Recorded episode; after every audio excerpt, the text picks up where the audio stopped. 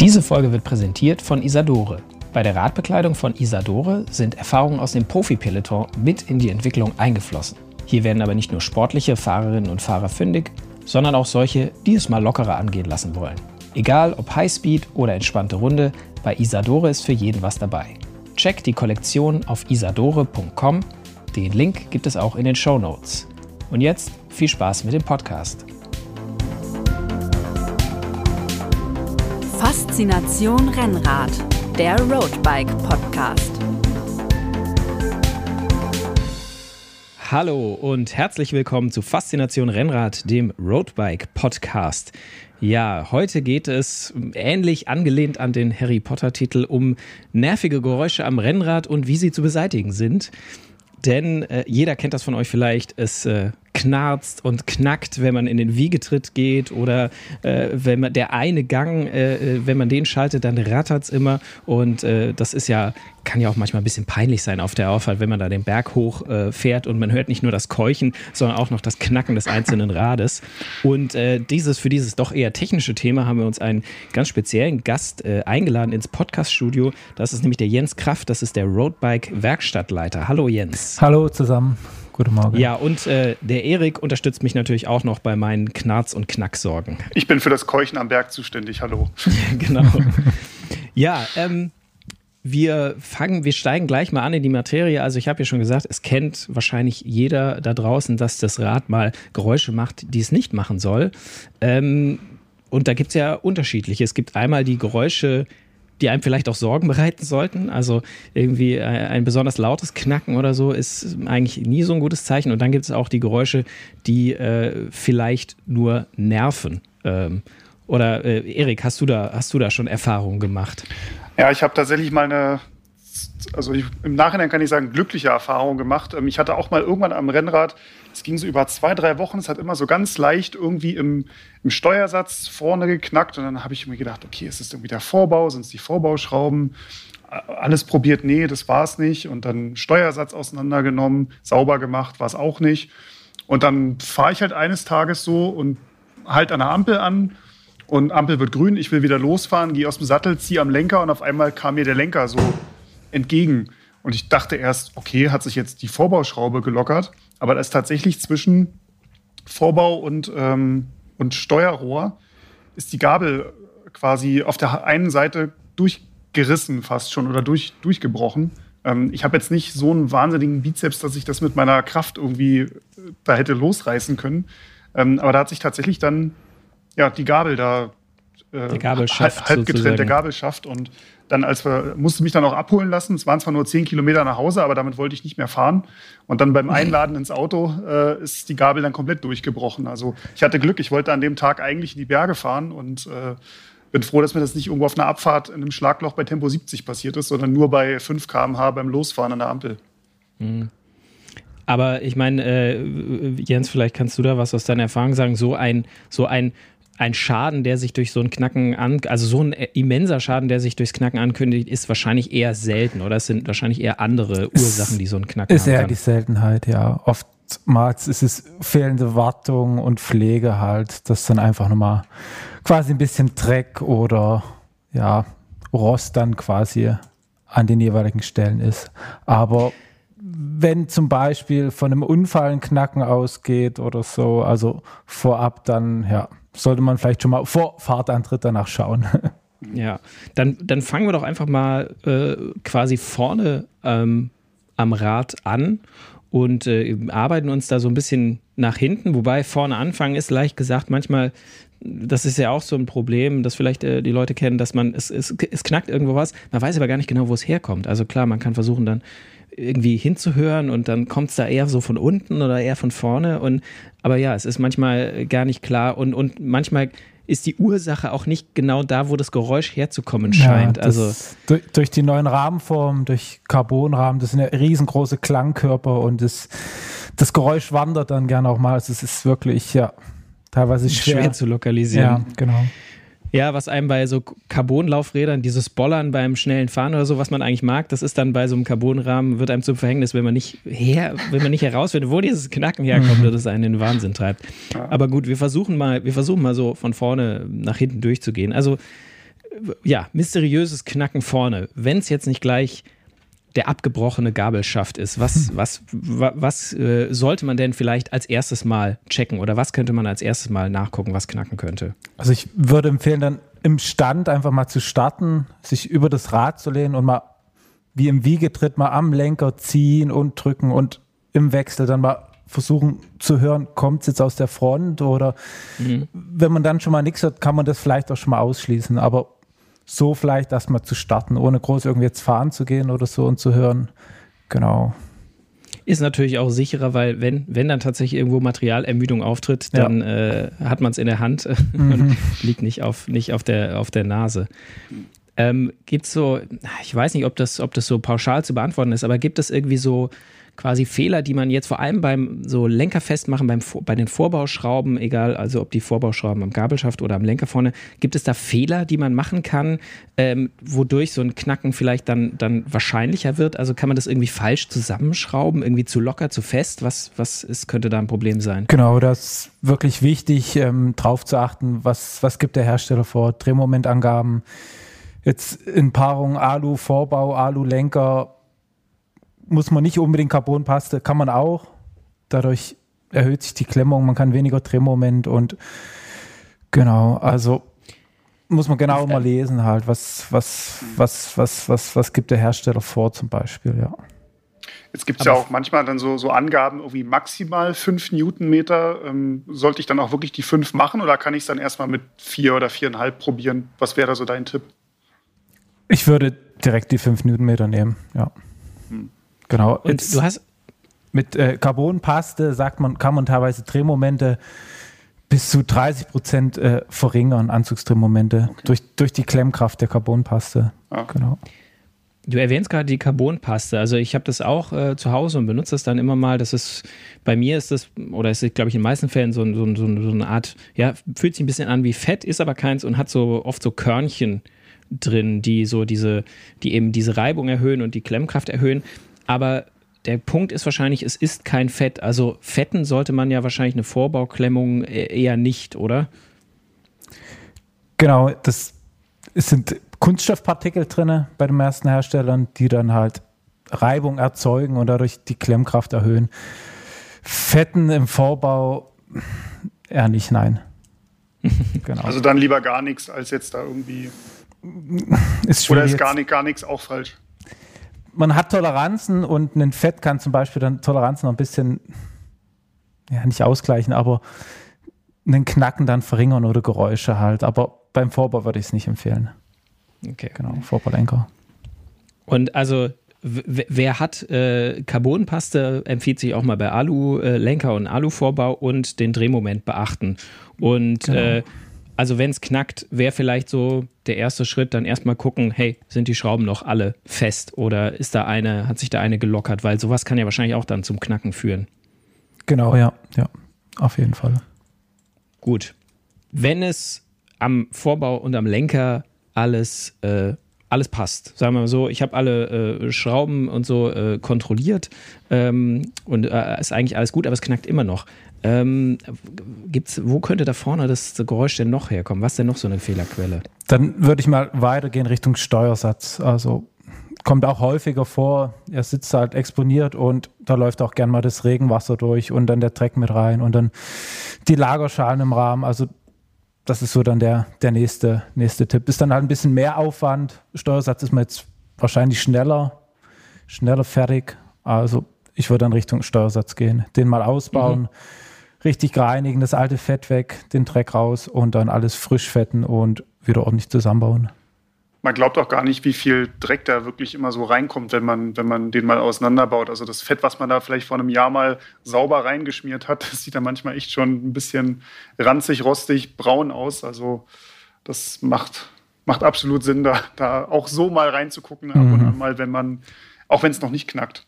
Ja, eigentlich nicht nach jeder Regenfahrt, aber wirklich dann, wenn man wirklich viel fährt und jetzt auch über den Winter, dann kann man wirklich alle vier Wochen da schon mal Hand anlegen. Also das, das spart auch Geld, weil dann der Steuersatz ähm, länger hält. Ja, das also kann ich wirklich nur aus eigener Erfahrung bestätigen, darf man ja eigentlich gar nicht erzählen. Aber ich hatte mal einen Steuersatz an einem Rad, ja, so wahrscheinlich, das Rad war äh, quasi neu aufgebaut äh, und dann so, ja, ein Jahr, anderthalb nicht richtig reingeguckt in den Steuersatz und das Ding war dann festgerostet. Also ich habe es wieder losgekriegt. Das war jetzt nicht total fest, aber ich konnte den Lenker, der also ist mir weder nach links noch nach rechts gefallen von alleine. Da musste ich echt den erstmal quasi da lösen und danach hat es halt nur noch geknirscht ohne Ende. Also da war dann, ja, da war dann alles äh, vorbei und dann äh, 70 Euro neuer Steuersatz. Also das hätte ich mir auch mit irgendwie äh, ein paar Cent Fett zwischendurch mhm. und ein bisschen Arbeitszeit wahrscheinlich sparen können, ja. die Kosten. Tube Fett sind ja nicht, nicht mal 5 Euro wahrscheinlich, je nachdem, was man und wie viel man nimmt.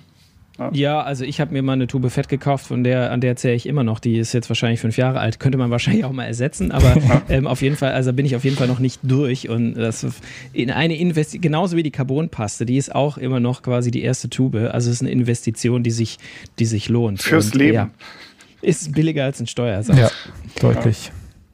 Was ich gehört habe, äh, Jens, vielleicht kannst du das entweder das, das, das Gerücht äh, zerstreuen oder vielleicht sogar bestätigen. Also ich hatte mal gehört, äh, ein Kollege hatte ein Knacken, ein sehr hartnäckiges im Wiegetritt. Von vorne konnte er eigentlich ganz gut lokalisieren. Und da stellte sich hinterher heraus, dass die Speichennippel in der Felge etwas geknackt und geknarzt haben. Hattest du das schon mal?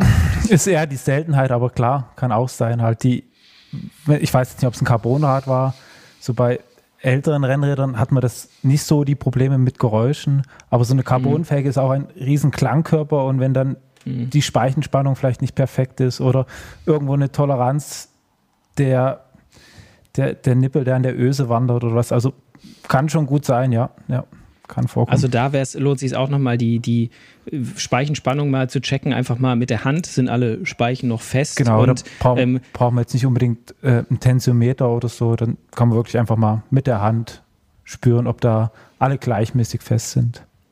Und, und bei viel Dreck und einer hohen Speichenspannung und Aluspeichen, da wo sich die Speichen halt gekreuzt sind, da gibt es ja auch noch quasi die Möglichkeit, dass es da auch nochmal bewegt und knackt. Also ist leider auch, äh, wie du gesagt hast, der, das Laufrad ist ein Klangkörper und da vorne gibt es halt auch, ja, einige, ähm, einige äh, Stellen, die dann, die dann ein Knacken erzeugen können. Einige Möglichkeiten, ja, richtig. Ist es denn so, dass eigentlich kann man sagen, dass sozusagen an jeder Schraubverbindung eigentlich ein Knacken entstehen kann? Ich denke jetzt gerade so an die, an, die, an die Schellen von den, von den Bremsgriffen, die dann am Carbonlenker sind. Also habe ich jetzt ehrlich gesagt noch nicht gehört, dass, dass sowas geknackt hat, aber wenn, prinzipiell. Wenn Dreck drunter ist zum Beispiel oder eine Schelle los ist, aber ist eher selten. Was häufiger mal vorkommt, dass dann zum Beispiel der Hebel selbst sich aufschwingt und Geräusche macht. Also das, das kam auch schon mal vor.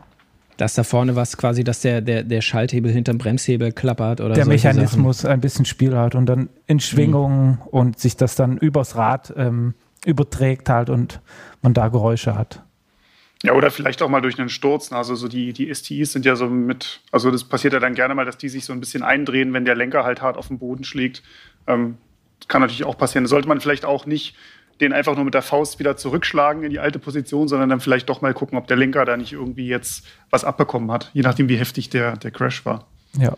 Das ist was, was man sich vielleicht auch nicht von den Profis abschauen lassen sollte, die dann irgendwie wieder aufstehen, ja. sechsmal gegen den, den, diesen, diesen Hebel hauen und dann äh, passiert es einem wie Mathieu van der Poel, dass dann äh, der Carbonlenker an der Stelle irgendwie gebrochen ist am Ende. Aber ja, ich muss mich da, ich habe zumindest mit dem Alulenker habe ich das auch schon gemacht, dass ich da mal, nachdem das Rad umgefallen war, ist auch vermeidbar, sollte man auch vermeiden, aber dass ich dann da von Hand wieder ein bisschen drin rumgebogen habe. Also ich meine mal von, von Lance Armstrong die Anekdote gehört zu haben, dass seine Mechaniker ihn dafür gehasst haben, dass er nach einem Sturz gerne mal, wenn der Sattel sich ein bisschen verstellt hat, den einfach halt so, wie das Rad war, mit, mit der einen Hand festgehalten hat, mit der anderen wieder in die richtige Position geboxt hat wo die Mechaniker auch immer äh, sich mhm. graue Haare fast von bekommen haben und sie gesagt haben, nein, das kannst du doch nicht machen, das muss doch sauber eingestellt werden, weil sie halt Sorgen hatten, dass dann irgendwie am, an der Sattelstütze oder am Rahmen was kaputt geht.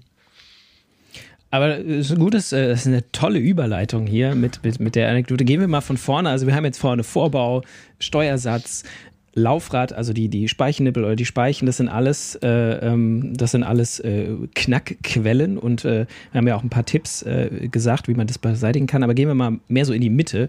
Äh, Sattel und äh, Sattelstütze sind ja auch ganz, ganz tolle Knackursachen. was, was, was kann da alles knacken und knarzen? Also das alles. ist ja, wirklich schon häufiger. Also Sattelstütze, Sattelklemmung, Sattel selbst. Also das, das sind so, würde ich sagen, die, die häufigsten Punkte, wo halt Geräusche herkommen. Also der, der Sattel im Gestell selbst kann knacken. Der, der Sattel kann ausleihen, das Gestell kann ausleihen im Sattel. Dann die Klemmung im Rahmen. Also das ist jetzt vielleicht ein bisschen zu nerdig, aber da muss man eigentlich mit Carbonpaste und mit Fett arbeiten. Also das, das sind wirklich viele Punkte halt, wo ähm, Geräusche herkommen können, ja. Jens, ich glaube, für unsere Hörer kann das nicht zu nerdig werden. Also okay. ich glaube, die, die, gehen gerade voll auf. Die schreiben sich, die schreiben schon mit oder, oder, oder schreiben okay. schon die E-Mail mit den Tipps, die sie dann haben mit ihrer speziellen Carbonmasse, Fettmischung und Mischverhältnis. Das ist immer gut, ja. ja. Kann man das, ja, kann man also, das mischen, ja, tatsächlich?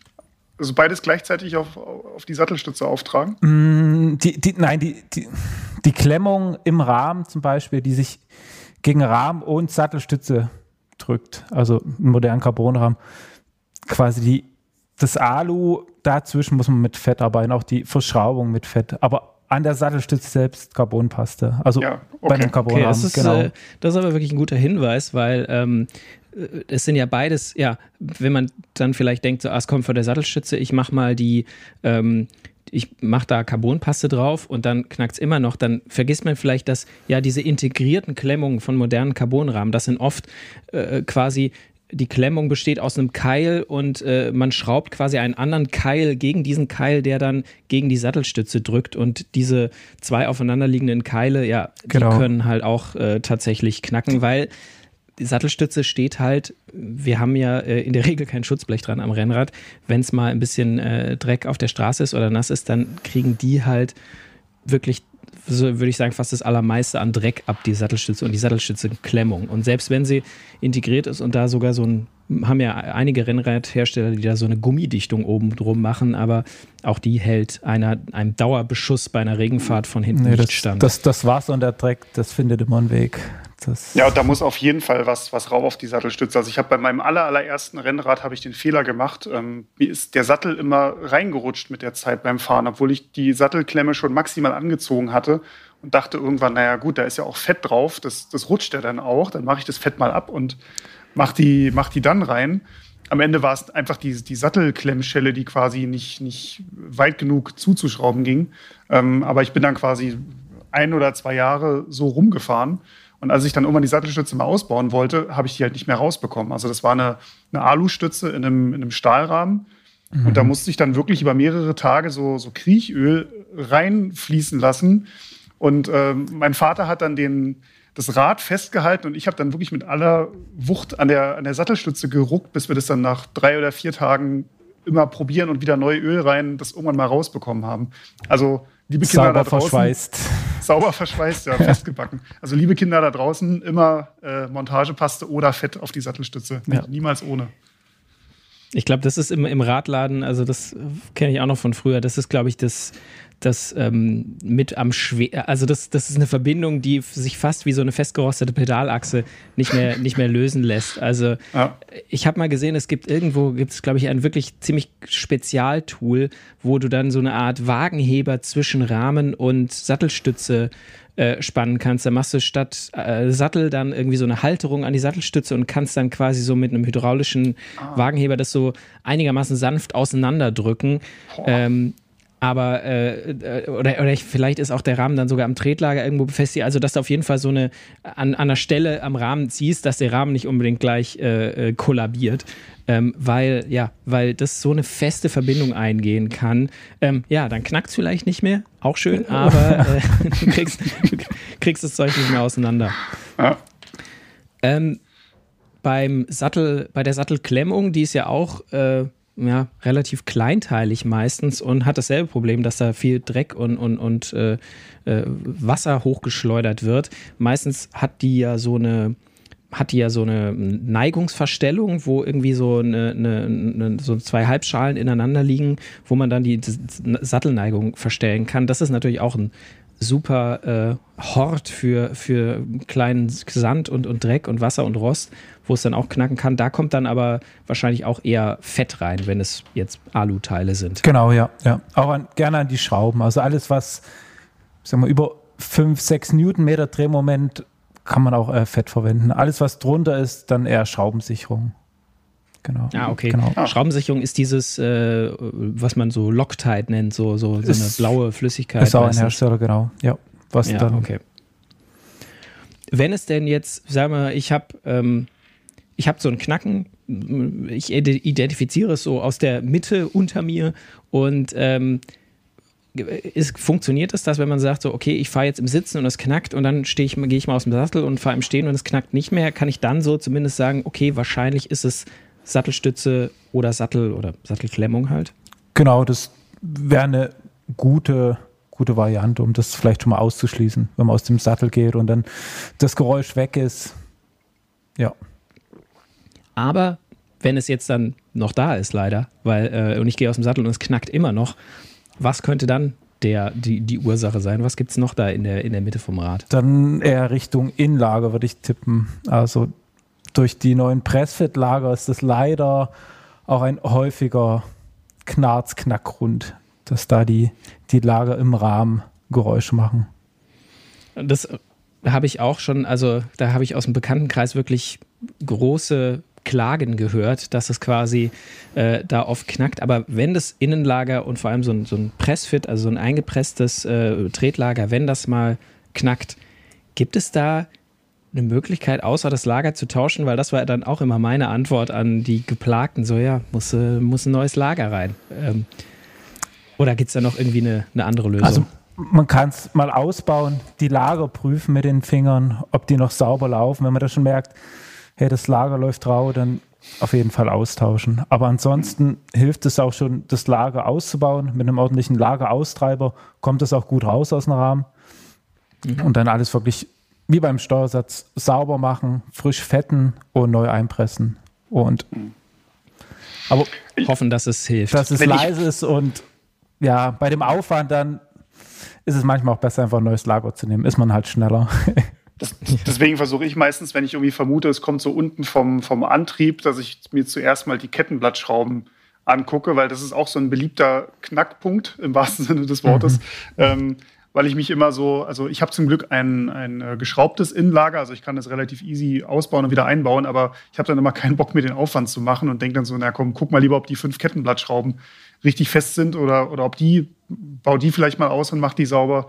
So, das, das Innenlager versuche ich immer möglichst weit vor mir herzuschieben, bis ich, bis ich da wirklich rangehe. Mhm. Ja, auch die, die Kettenblattschrauben sind, muss man auch überprüfen. Aber im Zuge, wenn man das Innenlager überprüft und die Kurbel weg hat, kommt man ja auch gut ran und kann gleich mhm. ja. da mal rangehen, genau. Was ja auch äh, ein anderer, ein anderer äh, Verursacher, ein anderer äh, Missetäter sein kann, sind die Pedale.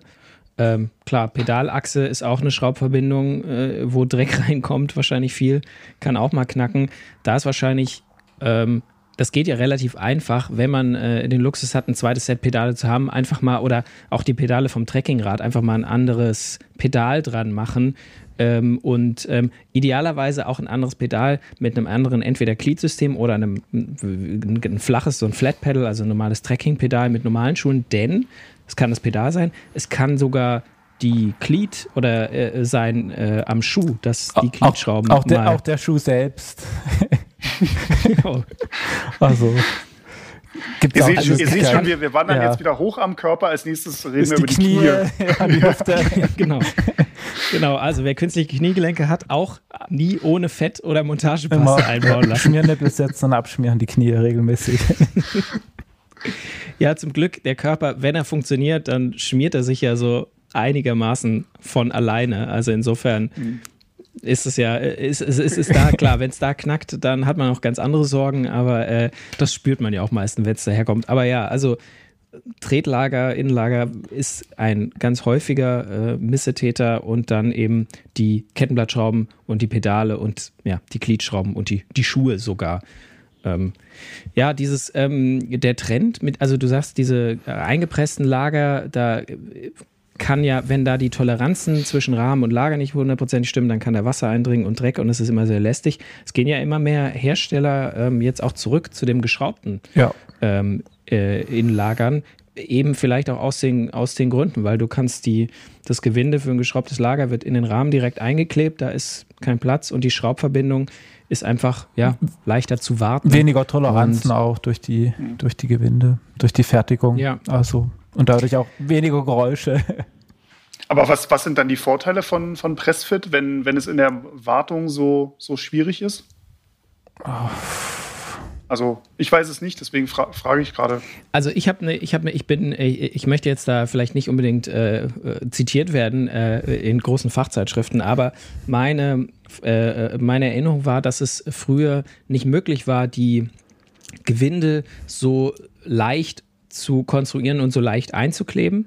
Also es war da eine Zeit lang mit den Carbonrahmen, die Carbonrahmen mit den Gewinden ordentlich zu verbinden, war nicht so einfach möglich. Und so der Carbon, es ist auch einfach ein extra Arbeitsschritt, muss man sagen, weil der Carbonrahmen klar, der wird dann noch nachbearbeitet natürlich, aber der kommt quasi mit, äh, mit ohne der, äh, der Pressfit-Lagerschale ähm, äh, aus, aus, der, aus der Produktion. Und dann wird die Lagerschale eingepresst und ähm, quasi das Innenlager einbauen ist ein Schritt und der Rahmen ist ein anderer Schritt, äh, der Rahmen machen ist ein anderer Schritt, aber beim geschraubten, wenn das Gewinde da noch mit drin ist, dann ist das einfach nochmal ein extra Arbeitsschritt. Und ich weiß jetzt nicht, ob das. Es ist jetzt auch nicht nur, dass bei, äh, bei den ganz, nur, dass das nur bei den Top-Modellen oder so jetzt wieder aufkommt, sondern es sind schon auch, also es sind neue Modelle, mh, die äh, auch leicht sind und die jetzt wieder die geschraubten Lager haben. Da ist, glaube ich, einfach ein bisschen ein Schritt auch in der, ja, in der Entwicklung passiert und man hat gemerkt, hey, die Toleranzen so genau hinzukriegen, dass es mit dem Pressfit, mit der Pressfit-Lagerschale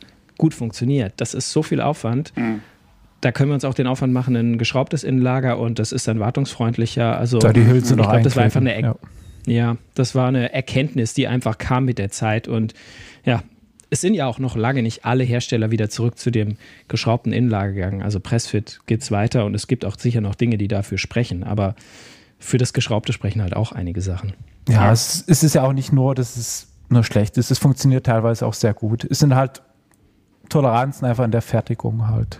Und Ich muss sagen, ich habe äh, jetzt tatsächlich auch ein, ein Rennrad, also wo ich auch zweieinhalb Jahre mit unterwegs bin und auch schon im, bei schlechtem Wetter auch äh, fahre und äh, im Winter mal.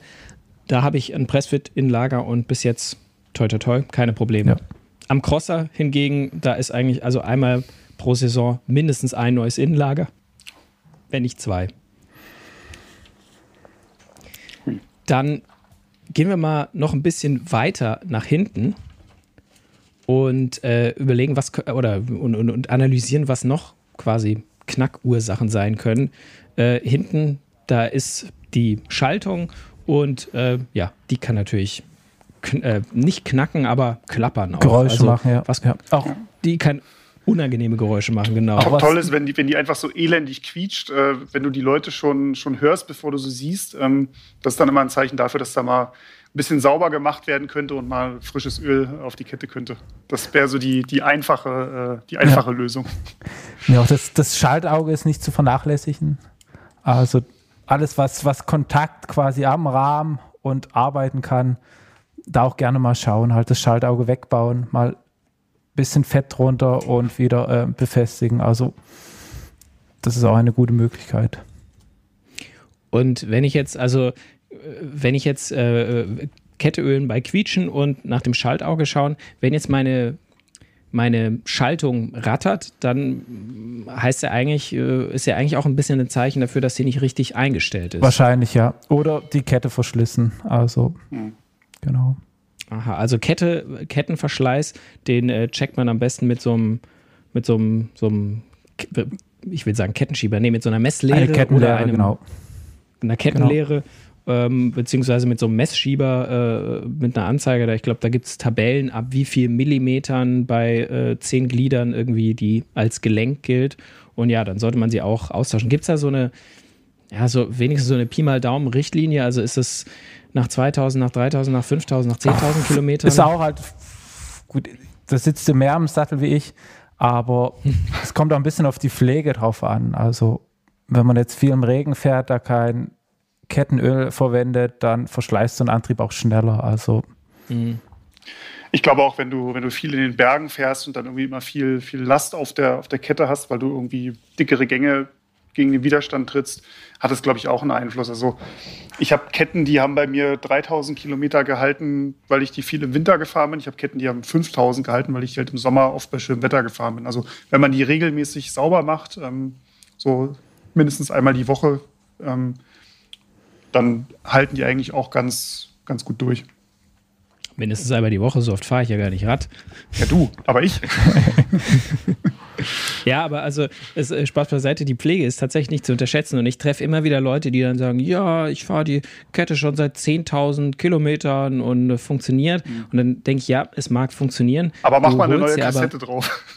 Genau, du holst dir dadurch dann mehr Probleme ins Haus, denn die verschlissene, sobald die Kette einen gewissen Verschleiß erreicht hat, dann belastet sie die Kassette, das wissen viele vielleicht auch nicht, dann belastet sie die Kassette auch viel mehr. Korrekt, ja. Und dann, äh, weil eine Kette kannst du schon öfter mal tauschen und die Kassette ist trotzdem noch gut, aber wenn du halt mit einer verschlissenen Kette fährst, irgendwann machst du dir tatsächlich so ein bisschen die Kassette kaputt mhm. und die ist im äh, Zweifelsfall deutlich teurer, je nachdem, was für ein, äh, äh was für ein Schaltungsmodell man hat, ähm, als so eine, als dreimal eine neue Kette. Und ja, mit einer kaputten Kas äh, Kassette, also mit einer abgefahrenen Kassette, funktioniert auch eine neue Kette nicht richtig und macht dann am Ende Geräusche. Also, also ich glaube, ich habe eine Kassette, die müsste schon 40 oder 50.000 Kilometer bald drauf haben. Aber weil ich halt die Kette immer rechtzeitig tausche, ist die halt immer noch wie, wie neu.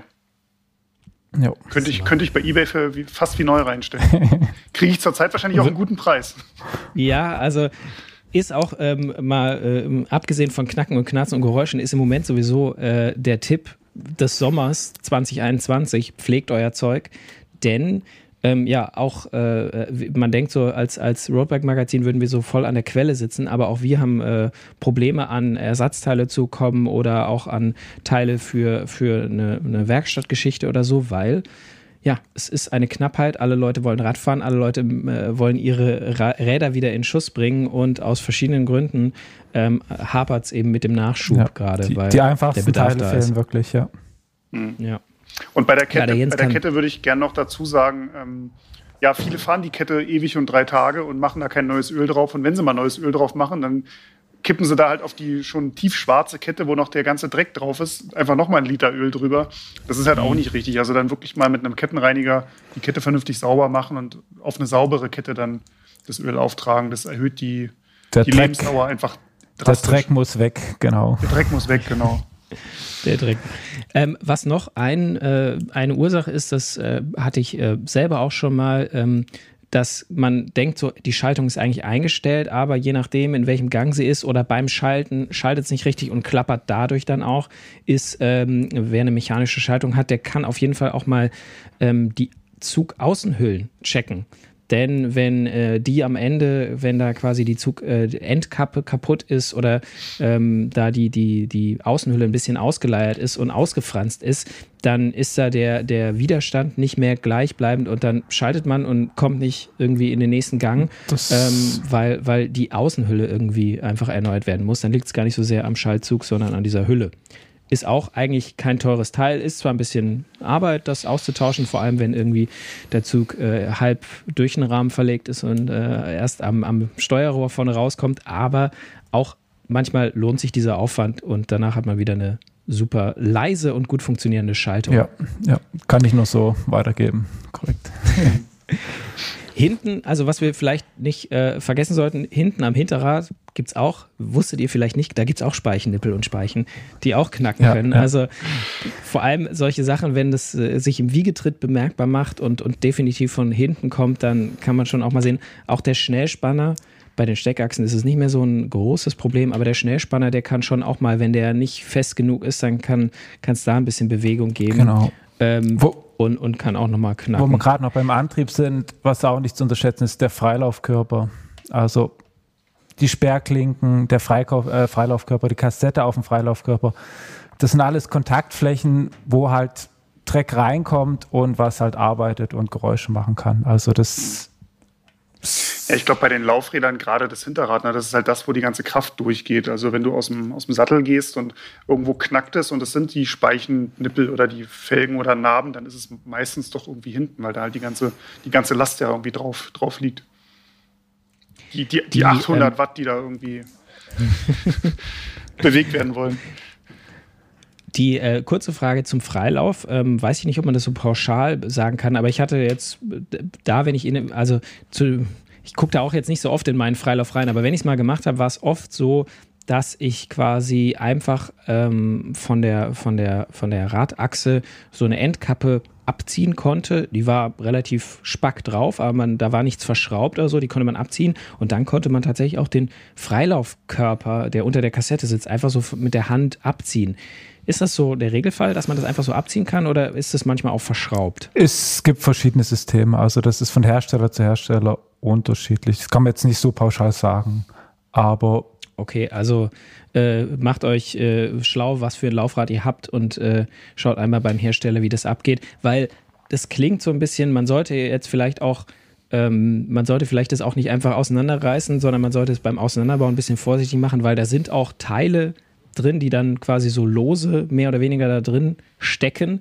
Und, Wenn dann äh, die Sperrklinken und die Federn einem entgegenkommen, dann. Genau, ja, und äh, äh, gucken, wie, also diese Sperrklinken, dass, die, dass man die auch, wenn man die eine rauskommt, dass man die auch richtig rum wieder einbaut und so. Also da sind so ein paar kleine Fallstricke, aber es ist jetzt nichts, was man sich nicht eigentlich äh, durch angucken und mal einmal genau schauen, wie ist das so aufgebaut äh, und dann wieder so zusammenstecken, wie es war sollte eigentlich klappen. Also es ist tatsächlich kein Hexenwerk. Manchmal hilft ja auch einfach mit dem Smartphone schnell ein Foto zu machen, dass man irgendwie zumindest dann zum Radhändler gehen kann mit den Einzelteilen und sagen kann, guck mal hier so und das Foto zeigen kann, hier so, so muss es ja. aussehen. Und den, den Beutel mit so den Teilen, ja. ja. Ist natürlich im Moment auch äh, äh, bei, bei so vielen Leuten, die mit dem Rad unterwegs sind und Radfahren, ähm, sind die Werkstätten natürlich auch ein bisschen überlastet und äh, ist, nicht, ist nicht unüblich, dass man halt mit einem Schaden kommt, wo man denkt, ja, das ist ja schnell gemacht und der äh, nette Werkstattchef sagt dann, ja, in vier Wochen habe ich einen Termin frei. Mhm. Was auch äh, nachvollziehbar ist, also ich kenne auch die, die andere Seite, dass Leute kommen und sagen, ja, ist doch hier nur ganz schnell mal äh, das reparieren und du hast aber 40 Räder mhm. in der Werkstatt stehen, die alle nur mal ganz schnell äh, was zu reparieren haben. Also da ist es natürlich toll, wenn man sich ein bisschen selber helfen kann mhm. und äh, ein bisschen bisschen sich mit seinem äh, Sportgerät vertraut machen kann. Und das kann man ja auch schrittweise machen. Also wir haben ja am Anfang gesagt, solche Sachen wie irgendwie Lenker festschrauben oder Vorbauschrauben, ähm, das sind alles total einfache Sachen. Da kann man sich einfach mal rantrauen. Das sind natürlich auch äh, wichtige Bauteile. Also da sollte man äh, auch gewissenhaft vorgehen. Ordentliches Werkzeug Und, verwenden auch nochmal reingekritscht. Genau, also so ein Drehmomentschlüssel genau. ist äh, zwar nicht eine ganz billige Investition, aber für vor allem Radfahrer oder Rennradfahrer äh, eine lohnende Investition, weil diese Drehmomente, die sind tatsächlich, man denkt immer so, ja, ja, ich habe das im Handgelenk mhm. vielleicht ähm, und, und, und ich mache es einfach so fest zu, wie es war vorher. Das ist nicht, äh, das nicht zu empfehlen tatsächlich, sondern der Drehmomentschlüssel, ja, der ist einmal, also 50, 60, 70 Euro sind da schon mal auf jeden Fall nötig, aber äh, das ist eine lohnende Investition. Man hat das für die Ewigkeit ordentliches Werkzeug, ja. also das Genau. Also gerade wer einen, wer einen Carbonrahmen fährt, da würde ich sagen, ist ein Drehmomentschlüssel eigentlich schon Pflicht in der, in der Werkstattkiste ja. oder in der Werkzeugkiste. Also beim Stahlrahmen vielleicht kann man da noch mit, äh, ja, das mache ich schon seit 50 Jahren so, das passt schon, kann man vielleicht noch hinkommen, aber sobald da irgendwie Carbon ins Spiel kommt, äh, ob das jetzt vier oder fünf Newtonmeter sind, also das hat, glaube ich, das hast, glaube ich, auch du nicht in, in den Fingern, Jens, oder? nee, das Handgelenk knackt dann. ja, genau. Wenn es im Handgelenk knackt, dann äh, musst du in die andere Werkstatt ja, gehen. Also nicht nur bei Carbon, auch bei Aluminium. Das ist teilweise wirklich so am Limit gefertigt und dann wirklich lieber den, ähm, den Drehmomentschlüssel benutzen und mhm. man ist einfach auf Nummer sicher. Mhm. Also es gibt, also oftmals der Fall ist nicht zu lose, sondern immer eher zu fest, dass Sachen zu fest gezogen werden und dann ja, hat man auf den Salat. Da, also als, als Fazit können wir jetzt eigentlich sagen, wenn ihr jetzt quasi euer Rad mal durchgegangen seid und äh, es knackt hoffentlich nicht mehr, nachdem ihr irgendwie die drei äh, Geräuschquellen entfernt habt, kann man eigentlich äh, sagen, also wenn es knackt, eigentlich am besten vorher schon, äh, sollte man äh, das Rennrad regelmäßig sich äh, angucken, zumindest eine Sichtkontrolle machen, auch vielleicht mal gucken, hey, äh, es ist, oder sich selber mal in Gedanken zurückgehen, wann habe ich denn das letzte Mal die Kette sauber gemacht oder den Steuersatz gefettet? Und wenn es bei der Kette länger als einen Monat zurück ist, dann ist es überfällig. Und beim Steuersatz so äh, nach sechs Monaten, da könnte man auch sich, schon mal die Mühe machen. Und vielleicht, also mir geht es immer so, ich denke halt vor allem, wenn ich das Rad raushole zur Tour und wenn ich es dann wieder hinstelle, denke ich dran und dazwischen aber nicht. Mhm. Und eigentlich, wenn man schon aufbrechen will zur Tour, ist es meistens zu spät. Wenn man zurückkommt, ist man meistens so fertig, dass man jetzt keinen Nerv hat, da noch eine Stunde. Also sollte man vielleicht als kleiner Tipp sich mal so ein tatsächlich so ein, so ein, so ein Zeitfenster suchen, wenn man nicht fährt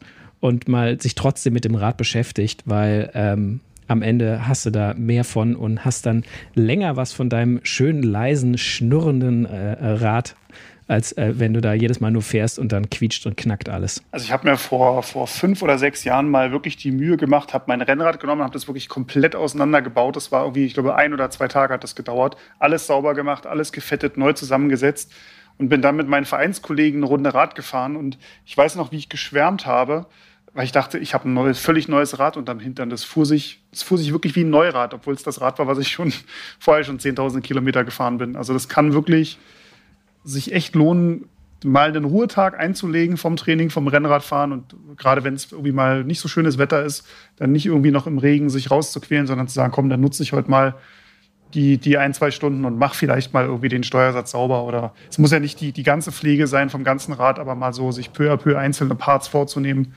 ähm, das ja, macht auch das Erlebnis Rennradfahren zu einem ganz anderen, wenn man so ein neues, sauberes, frisch gefettetes Rad hat, wo einfach alles funktioniert und schnurrt. Und äh, wenn ihr jetzt noch äh, mal äh, genau nachlesen wollt, hier mit Fett und Carbonpaste, was wohin gehört, was es gibt, Kriechöl und so weiter, dann empfehlen wir euch die Roadbike Ausgabe 7 2021. Äh, die findet ihr noch im, könnt ihr noch als Einzelheft äh, bestellen oder als E-Paper auf roadbike.de.